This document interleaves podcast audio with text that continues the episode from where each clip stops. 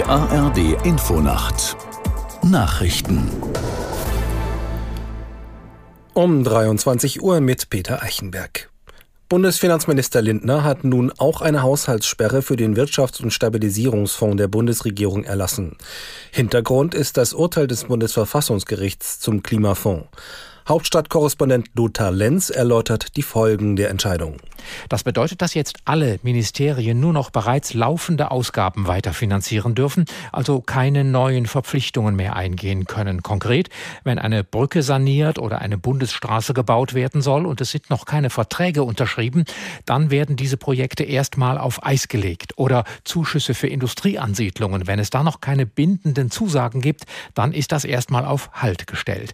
Und das gilt jetzt eben für alle Ausgabetöpfe, also für den Bundeshaushalt und für die beiden Sondervermögen, die ja eigentlich große Schuldenberge sind. Der israelische Regierungschef Netanyahu hat in seinem Kabinett um Zustimmung für ein Abkommen über die Freilassung von durch die radikal-islamische Hamas verschleppten Geiseln geworben. Es sei eine schwierige Entscheidung, aber die richtige Entscheidung, sagte Netanyahu bei einer Sitzung, bei der über das Abkommen beraten wurde. Zuvor hatte bereits das Emirat Katar erklärt, eine Lösung sei in Sicht. Nach dem Besuch von Bundesverteidigungsminister Pistorius in Kiew hat der ukrainische Präsident Zelensky sich dankbar für das neue Rüstungspaket aus Deutschland gezeigt.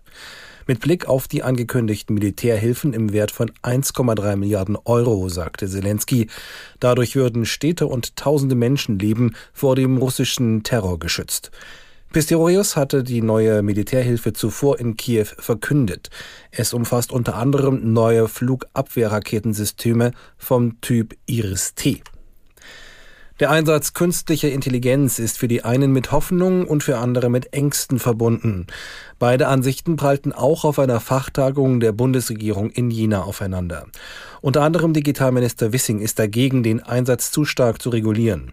Er erhofft sich von künstlicher Intelligenz Impulse für die Wirtschaft.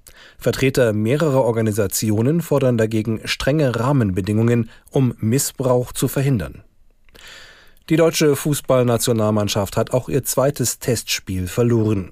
Das Team von Bundestrainer Julian Nagelsmann musste sich in Wien Österreich mit 0 zu 2 geschlagen geben.